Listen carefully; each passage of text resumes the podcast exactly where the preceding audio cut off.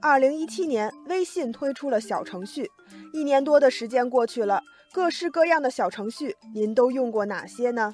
问题一出，不少网友就分享了自己的小程序体验。除了火爆一时的休闲游戏跳一跳之外，不少人提到了购物。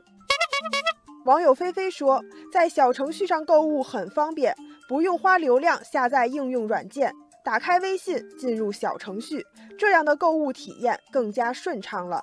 网友小橘子说：“我的微信好友经常分享小程序链接给我，点进去直接买。”而且小程序电商还提供了拼团、买赠、砍价等多种促销活动，性价比很高。小程序电商有多火？数据显示，在此前的六幺八电商促销活动中，小程序电商的新增用户数达到了五千三百零二万人左右，分享累计次数更是达到了八千四百三十二万多次。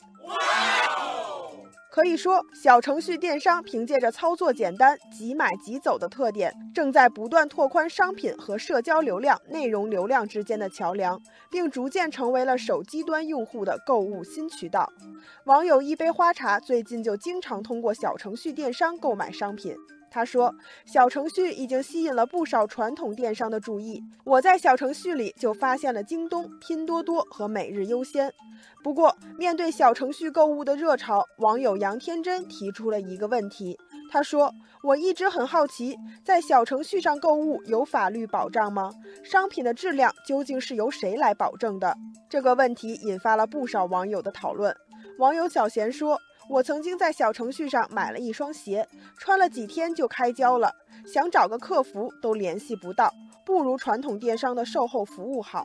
网友珊珊说，小程序上促销多，价格的确便宜，可是难免有假冒伪劣的问题。